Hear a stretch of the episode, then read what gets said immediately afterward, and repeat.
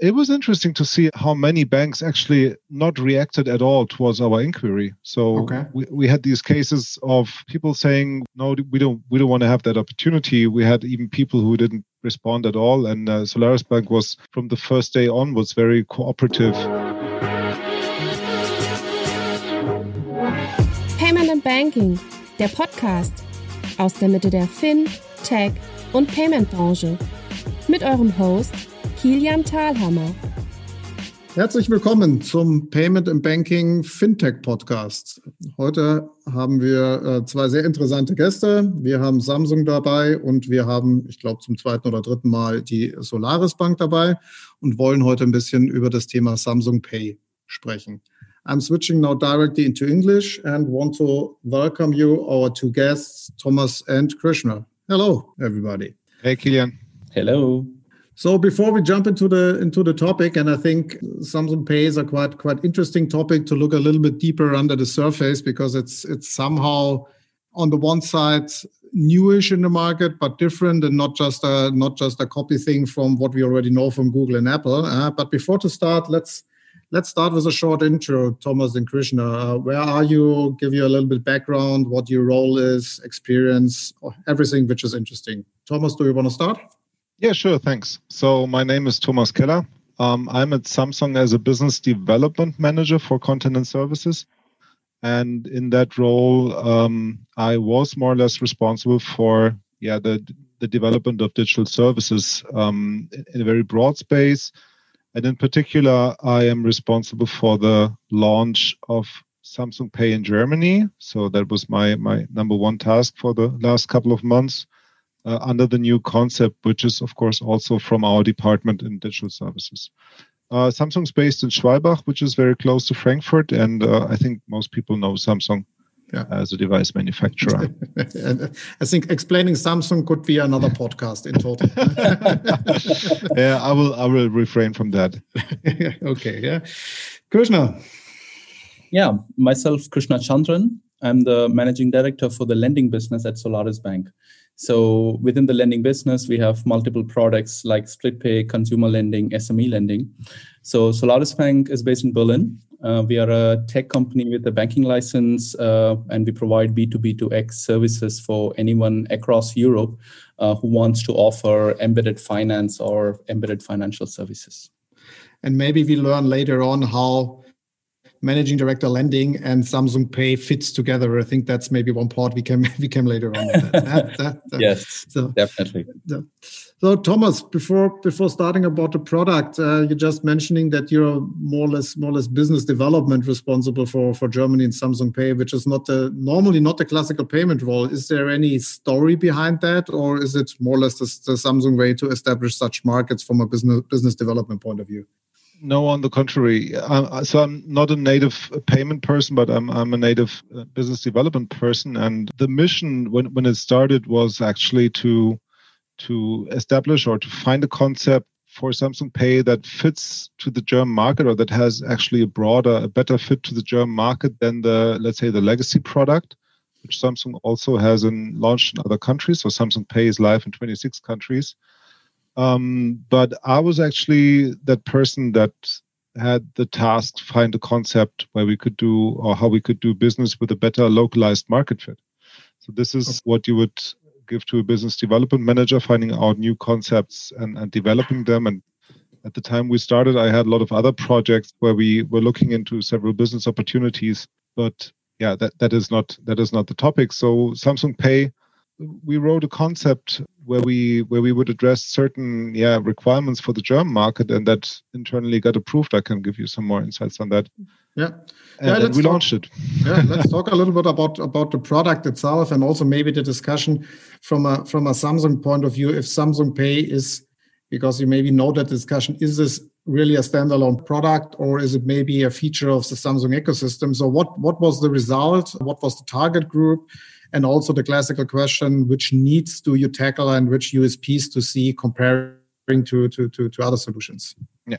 So first of all samsung pay is is nothing unique for germany. We have launched samsung pay as a as a global wallet in yeah about 26 countries by now. Samsung Pay uh, in the legacy product version builds on the classical schemes. So that's uh, credit card based, Visa, Mastercard, American Express, and so on. Um, so it is it is what what people usually know as a wallet solution. Building on credit card schemes, of course, also means that people must use and have credit cards, or people must use cards, for instance. And then, of course, you need to have a relationship to every bank that offers cards. So in Germany, we were facing uh, several problems, or not problems, but but several unique propositions that we had to address. And the first one is Germany was long time a very very cash centric market. I mean, we all know that now by now there's more revenue cashless than in cash, but of course that, that is one factor that we that Samsung reviews before we launch into a market. Then Germany has an historic uh, usage of debit cards, so credit card is not the number one preferred payment uh, scheme as in other countries. And we have a very unique banking structure where we BaFin lists more than I think 1,200 or even a lot more banks um, in Germany. And um, so coming from that point, we have the the challenge that we want to make products that are feasible for everyone. So every person should be able to use Samsung Pay. And with that banking structure, that is a very, very big task if you want to talk to every bank. So we yeah we, we changed the approach and said okay what if we instead of um, instead of onboarding all those banks to the wallet and then having a credit card based system that is not even favorable in the market uh, what if we would instead issue virtual cards into the wallet so that if you onboard, uh, you onboard actually to a virtual card so that everybody could use Samsung Pay. And then we give this whole product a debit user experience um, where the customer has this, this purchases directly on his bank account one day after. So we, we came up with that concept saying, okay, we could issue these cards providing a debit user experience, providing a product for everybody so that we can say that it works on almost every Samsung phone and of course, how can we ensure that this is accepted almost everywhere on the POS? And that led to a scenario which ended in the collaboration between, of course, on the one side, Solaris Bank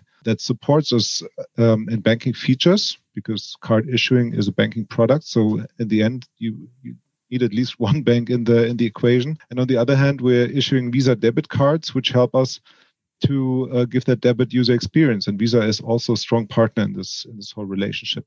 So this was the challenge actually, and the the solution we were pursuing, and um, how we how we started this project. So that means you're gaining um, to gaining speed and saying, okay, I don't want to make all these bilateral deals with at the end maybe not 1,200, but a lot of a lot of German banks, uh, and said, okay, before we are doing that, let's issue a card on our own that we that we can bypass this because as this is clear making bilateral deals with all of them would would take some time uh, and would not speed up your go to market uh, as far as far as i understand it. Um, and, and it's it, sorry it's, it's also for for the consumer it's it's a very bad experience you know? You have that new phone and then you want to start using that for mobile payments and then you realize okay i may be at be a Deutsche Bank customer and I cannot use it because Deutsche Bank's not available. And then you start yeah. asking, when is my bank available? And we've yeah. seen that in the market for quite a long time until there's a significant number of banks involved. Yeah. So once you start, you actually have to explain why a certain bank is not onboarded. And we wanted to avoid this scenario to provide a better user experience. Totally. Is there a plan to also onboard the other banks, or is the virtual card? Uh, because my understanding would be a little bit okay. That's the basis, the virtual card. At the end, everybody can quite easily get that virtual card. But if I have five, six, seven, 20 other cards, I can include them, or is it standalone? At the moment, it is standalone, and there is also no plans to to change that because we believe that this product experience is actually the next level. So uh, I could ask back what would be the USP for the consumer if he can already put in his bank account and connect Samsung Pay to his bank account, because this is how it works in the end. Um, why should we go back to an experience where we have that very, yeah, yeah nitty gritty uh, banking onboarding. So at the moment we don't see that, but of course that is a, a very strategic question. Yeah, I think that the, the, the interesting thing here, also from, from from my point of view, also looking a little bit back on the on the first steps that Google and Apple with Google and Apple Pay did some years ago, where everybody was afraid, okay, they offer that infrastructure and they could easily kick out all the other banks because if Apple and Google issue a card on their own as Samsung is, is doing that. At the end, you will not need the other ones. Yeah? So that's interesting that you guys exactly doing that, where everybody was afraid about if Apple and Google is doing that. Yeah? So let's let's see what happened happened in the future. Maybe it's now the right time after the market is educating and everybody sees, okay, this is the way how people want to pay, or this is maybe the future way way of paying, and uh, you cannot avoid that yeah so so we are we are a bit agnostic on that point because we do not try to to uh, enter a market or to attack somebody. I mean samsung has a device base of more than 20 million smartphones in germany and uh, we have a sellout a monthly sellout of 300 to 500,000 new ones. But that is actually market research numbers. It's not internal. I can so publicly say that. And um, we only try to make to to add value to our phones. We have we have cutting edge phones and and we just launched the new s21 which is an awesome phone. And it is our goal of course to provide features to everybody. Mm. so um, th- that is where we're coming from. And and we believe that mobile payment is the future. We have a very strong strategic perspective also for the european and the, the global markets on that end. Um, and it comes down to to the question how can we make the user experience better on our phones and we, we didn't look left or right if we would step on somebody's feet. That was never the intention. I don't think that we're doing that. We're not competing with a let's say Sparkasse. That's yeah. not that's not the goal. Uh, totally agree. Yeah, that but that would not mean that somebody else is maybe thinking that. Yeah? I think that I think they're not doing that, yeah? and I also think that that was would also not be the idea of one of the other larger players to say, okay, we want to compete with Sparkasse or Deutsche Bank or things like that. But that does not mean that everybody thinks, okay, there is a big plan in the back, and at the end they will kick out out of the market, uh, which still did not still did not happen. Uh, Krishna, how did you come into the game? Uh, so when maybe maybe a little bit a little bit history telling what was the first contact and how this this relationship evolved? Was it the classical way that Samsung said, okay, we need uh, we need supplier for a certain way or for certain pieces of that story, or is there anything different? How the Solaris and Samsung partnership evolved? I think the start was uh, a little bit more traditional, if I would put it that way. So we were part of an RFP process, and we were quite proud to have uh, beaten other bigger competitors uh, when Samsung wanted to launch Samsung Pay in uh, in Germany. I think one of our uh, USPs was that uh, we are a completely neutral B2B2X player. And uh, then that also gives the confidence to our partners that, uh, you know, uh, the product uh, suite that they use are completely for them. The customers are the partner customers of the partners, and we do not cross sell or upsell the customers that are acquired. So uh, it started off with the RFP, and uh, at the end of it, yeah, um, we offered um, uh, you know multiple products in the in the proposition, and uh, one of them was of course split pay, which was uh, one of the differentiators uh, I would say that we have currently in the market with Samsung Pay, where you can pay with Samsung Pay and then you can convert those transactions into installments and uh, that is a connection into how, how I personally came into the whole, uh, uh, let's say, game of uh, Samsung Pay as well, because uh, Split Pay is one of the strategic products uh, delivered from Solaris Bank, and yeah, Samsung has used extensive features out of it inside their app to provide it to their customers. Okay, that's the that's the link to lending, yeah, because split payments is more or less or split is more or less a lending like feature or product at the end. Huh? Exactly. Yeah. And uh, it is a fully regulated product in the background uh, under the BNPL scheme, of course. And uh, this is one of the key differentiators that uh, we have in the market with this. And next to that that feature, can you tell us a little bit about okay what parts of the products, as far as, as you can tell us, tell us that are provided by uh, by Solaris? Because if I look from from the outside, there are a lot of different pieces which needs to be delivered. The, the onboarding piece, the card itself, the processing, and things like that. So, what is what is your scope in that story? when the customer onboards, uh, so you know you have the standard onboarding process that includes the identification and uh, also the final creation of the card. So here, uh, Solaris Bank acts as the uh, issuer. So we provide the card uh, white labeled as Samsung Pay, and the identification provide services under Bank Ident.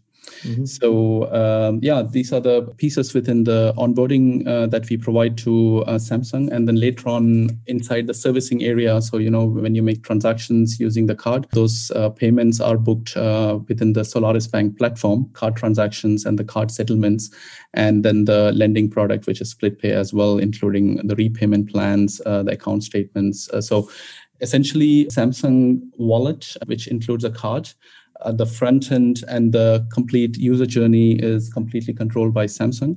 And we provide the technical banking APIs to enable the process for the customers. Okay. What, what was, from your point of view, looking back uh, a little bit, the biggest challenge on bringing that to the market? So, what was maybe also unexpected? Where I said, okay, that part uh, was much more tricky than expected, or maybe all the other way around. Okay, this was fairly easy is there anything where you say, okay, if you want to do that again, if Samsung comes there tomorrow and said, okay, let's build that stuff, what would you do totally different? um, couple of points come to my mind. I think since Samsung uses a variety of uh, products within Solaris Bank, uh, the biggest challenge was I think these products integrated seamlessly across multiple uh, business units that we have into a very simplified customer journey. So for the customer, the product is not complex. Uh, the complexities are absorbed uh, within the technical stack in the background. So for him, these are probably three clicks to pay with the card, uh, convert to installments, get the, let's say, the um, direct debits pulled, which happens automatically. But there is a tremendous amount of tech work that has gone in the background. So the overall end-to-end integration was I would say, the most challenging part. Secondly, of course, we shouldn't underestimate uh, the cultural aspect that goes into it. So we have development and the build is driven a lot from Samsung Korea. Uh, we have uh, Samsung Germany, who's based near Frankfurt, and then we are sitting in Berlin. The the let's say the three parties coming together from various let's say geographies or at least cities uh, did add a level of complexity into it. And of course, uh, with the COVID situation that kicked in during uh, the phase of the project, didn't make things easier to have uh, maybe a face-to-face meetings from February onwards, where we could have uh, sorted out the discussions much quicker. Would be interesting if you if you thought sometimes, hey, maybe the cultural differences between Frankfurt or Berlin are bigger than Berlin and Korea. That's uh, uh, or the or the other way around. Yeah, I think I think that uh, so, it's really not easy during during COVID phases launching new products because that is adding another layer of complexity nobody can really manage. Uh, and also, I think there between the countries, I think the situation on COVID, uh, I think Korea, as far as I see it managed it quite quite quite well. So there are different different approaches on that. Um, Thomas, one question back to the product: Is that approach uh, you choose for Germany the same in other countries, or is it a German only approach? No, I, I can I can eliminate that. So in other countries, it usually works by taking a picture of your credit card. So you say you, you download, of course, the app or it's pre-installed on your phone, and then you can add a card by taking a picture, and then you get that card push provision to your wallet, and then you can use it. Mm-hmm. Um, wow. that, that is the process as it's already learned also in the market. And for Germany, the product, of course, as Krishna said, we have an onboarding process and what actually happens is during that onboarding, I ask the customer for its personal details. Then I, we ask him for his bank account that he wants where he wants to pay from. And we ask for the verification of his identity, which is coming within the bank ident product um, of Solaris Bank. And then Solaris Bank push provisions a new card into Samsung Pay. So if you go out and you use that card, um, then you have a you have a daily allowance um, you pay from that daily allowance, and then at night we pull the direct debit from your home bank account, which you've connected to Samsung Pay.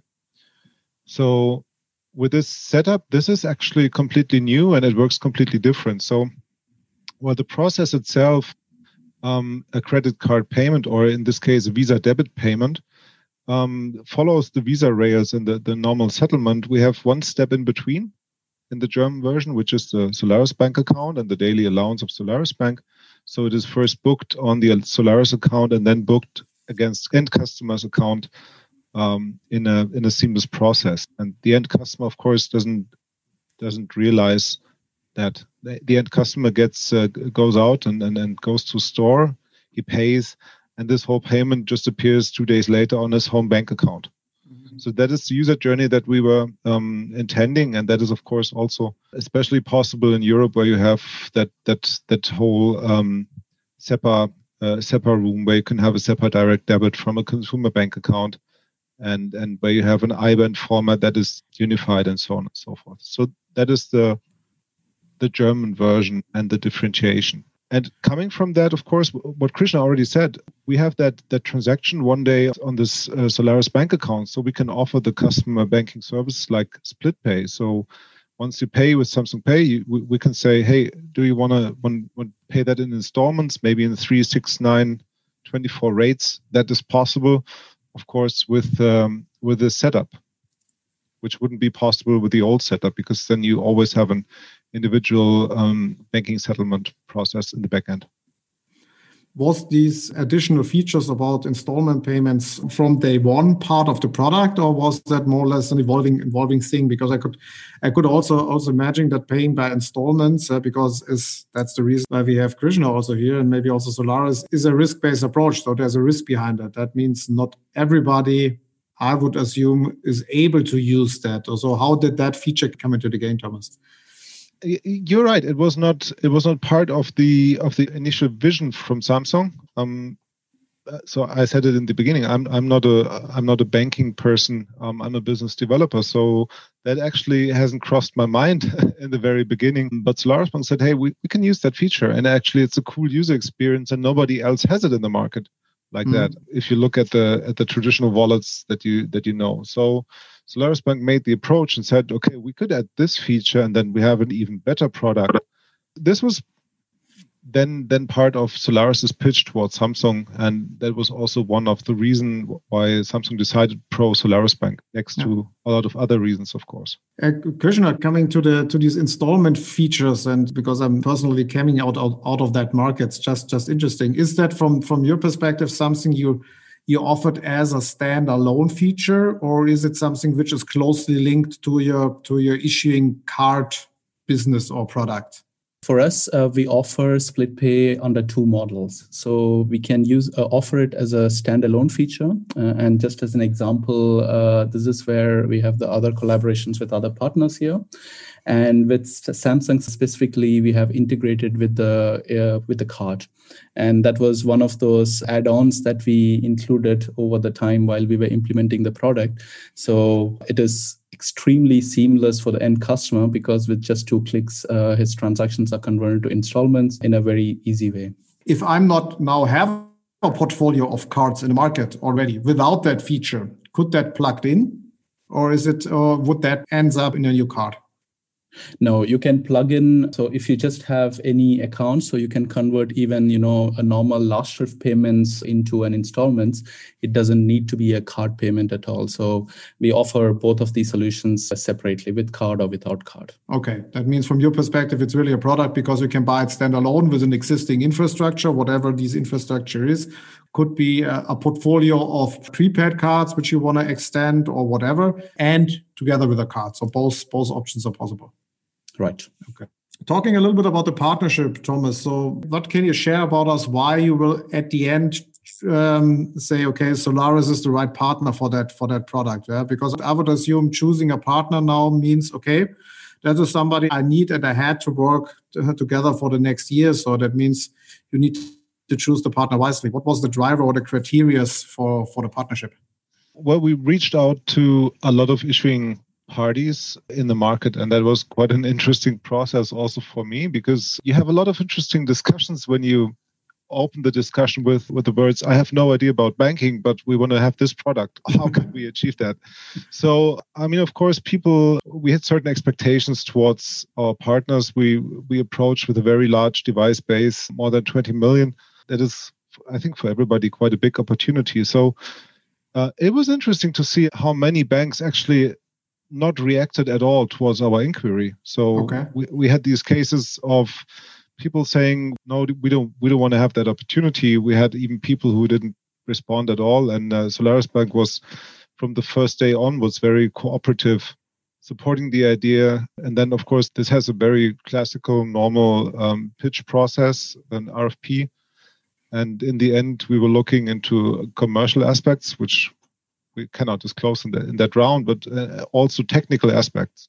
So there were technical due diligence meetings um, happening with uh, colleagues from from our development um, organizations within Samsung, um, and we discussed, of course, uh, what does what what does the backend look like, um, how secure are the systems and everything. So that that of course was all playing a role, and then in the end you have a scoring process uh, where commercial and of course operational technical um, discussions are made.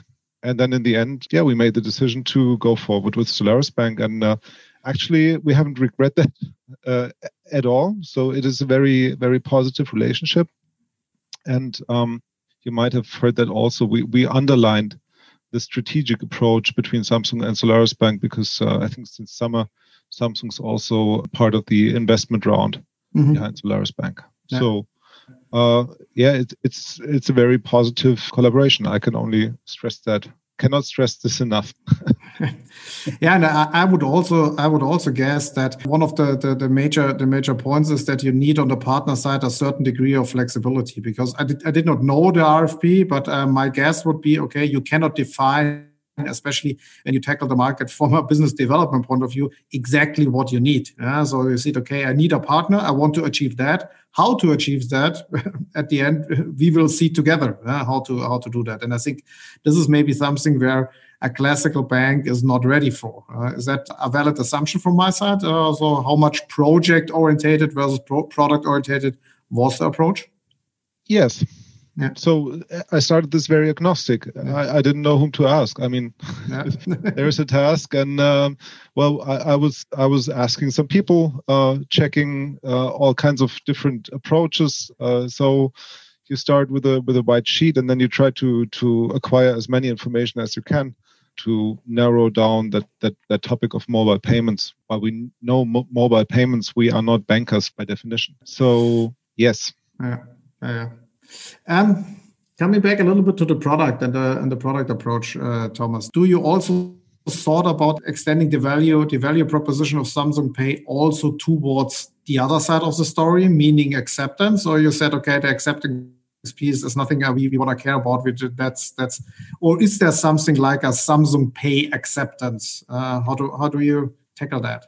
Oh, there's there's approaches. So um, I think most of the approaches are on a very local stadium at the moment.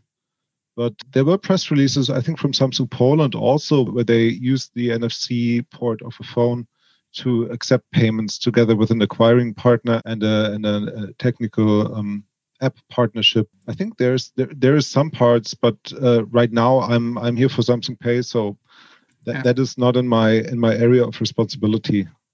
Yeah, it's interesting that I said that that for your definition, Samsung Pay is in brackets only the issuing side. Uh, I think other players will say, okay, Samsung Pay is everything. No, no matter if you have Samsung Pay acceptance or Samsung Pay issuing, uh, you can you can see it from both sides. That's I think Interest, yeah. interesting yeah if you see it if you see it from a from a product perspective of course it makes sense because issuing is is close to the acquiring business so yeah. i mean it's it's two sides of the same medal on the other hand, if you review it by target group, um, issuing is addressing an end consumer target group, and this is also where I'm located in the company. So yeah. we have a focus on end totally. consumers, while the the acquiring solutions uh, that is a B2B product.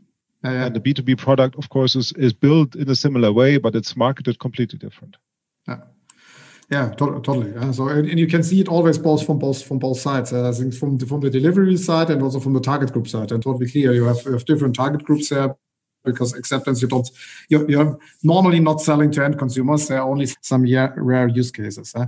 But can you give us give us a little bit an outlook? Uh, what what can you tell us about from a from a product point of view could or could happen or things you're you're thinking about in the uh, in the future?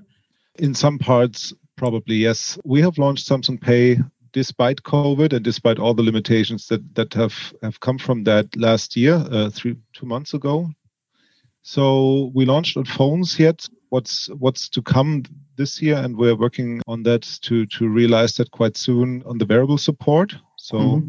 Pay with a watch. Of course, this is a, this is a very logical next step for somebody who's producing watches. There's a certain expectation in the market, so oh, yeah. that is yet to come. Then, of course, we're thinking in in several directions. Every Samsung Pay customer has, of course, a KYC identity at our partner Solaris Bank. So that enables us to to look into other directions. So, mm. for example, uh, you know, we have a certain reach, we have an app, so you can think of adding new partnerships to that to that whole approach, where Samsung Pay could work as a single sign-on based on the identity that Solaris Bank has. So that makes it a very interesting, I think, product also for for other partners to to promote things. Yeah. And then uh, we are in that group in Samsung, but in Samsung, where we have um, a very consumer focused and consumer focused um, business line, the D the D2C. And in that light, we are, of course, and we did that already. We do a lot of cashback promotions um, where Samsung Pay is the payout channel. We have done this, for example, last year um, at the launch. So you could buy a new phone get your cashback. So Samsung Pay will be part of a lot of campaigns in the future and, and serve a lot of purposes in that in that direction. Krishna, how is it from your side? So maybe a little bit independent from from Samsung Pay. Yeah? So you have a, you have now a great use case and a great customer uh, you can where you can um, show what your what your product can do. But in which direction would you go from your two type of products you mentioned in the beginning? One is the pure installment thing, and one is the installment thing combined with with, with issuing. How do you see this product evolving in the future? You know for this it's more about uh, we ask ourselves you know why do uh, why do actually partners want to you know partner with solaris bank you know? Because generally they always have two options. They can either cooperate with the bank uh, or become a bank themselves.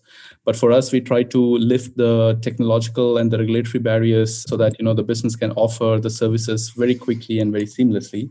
So in that same sense when it comes to lending uh, it is one of the most complex uh, products in the market. There's a lot of uh, regulations attached to it. It is crazy as to how many checks and uh, balances uh, we have to uh, take and care about uh, when we offer a lending product uh, to the end customer.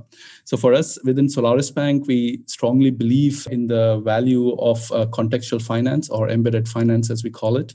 And the way forward that we see is uh, truly promoting, you know, the split pay product with the let's say the uh, point of sale vendors that we have but at the same time of course our core product uh, is the card and the account. And this is what of course uh, samsung uses as a basis.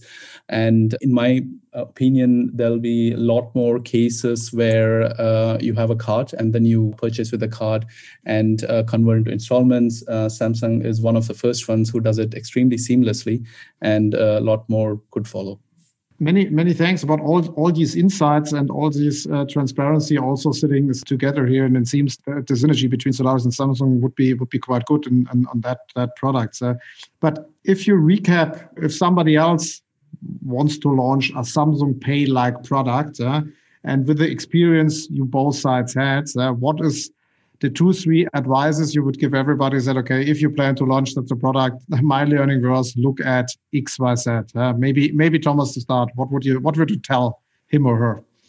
I think for the project, communication is key.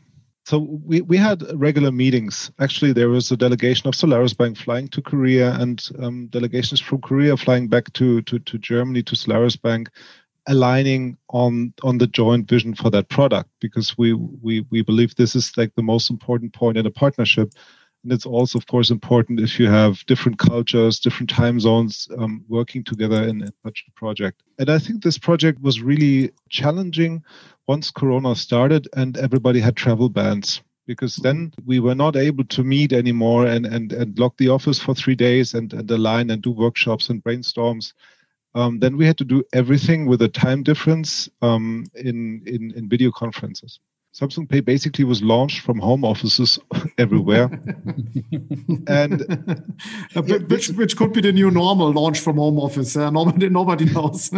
yes, but but you know, so so if I should recommend something, I mean, communication is key, and I think if COVID wouldn't have um, wouldn't have kept us we would have had much better alignments between all the all the parties involved. And we saw what can actually happen um, if you do not have this alignment, if you do not have the the person to person interaction. So that was really once you don't have it anymore, you start missing that for such a project. So yeah. I think this would be the the one single advice I can give. Yeah. Krishna, what what would you add from your side, looking back and also and also to the future? Um, one of the strong experiences that we had uh, within the project was, or what we realized and learned was the amount of uh, customer centricity that Samsung put into delivering the product. It was really cool for us to actually work together where uh, there were a lot of questions around what about this if this and this and this happens, and what about this if this and this and this happens, which kind of showed us that, you know, customer is at the center of the product. And for us, it was really interesting to see and there was also a very strong push to make it as fair as possible to the customer as well. So I think the amount of transparency uh, that the product provides to the customer when it comes to transactions, you know, your outstanding payments that you have, your areas if you ever have on the split pay side of things, uh, your repayment plans, it's really cool. So if you would ask me, I think to make a successful product, uh, we just have to be very fair to the customer, be very transparent to the end customer, and we have to keep the customer to the core of what we do. So I think that was quite good final words. Thanks from my side to you, Krishna, to you, Thomas, to, to all that to all that insight and openness here. And let's see what happens with Samsung Pay in the future. Uh, quite looking into it, and yeah, I think a, a lot of more things to expect there. Thank you for your time. Bye. yeah. Bye. Thank you. Bye.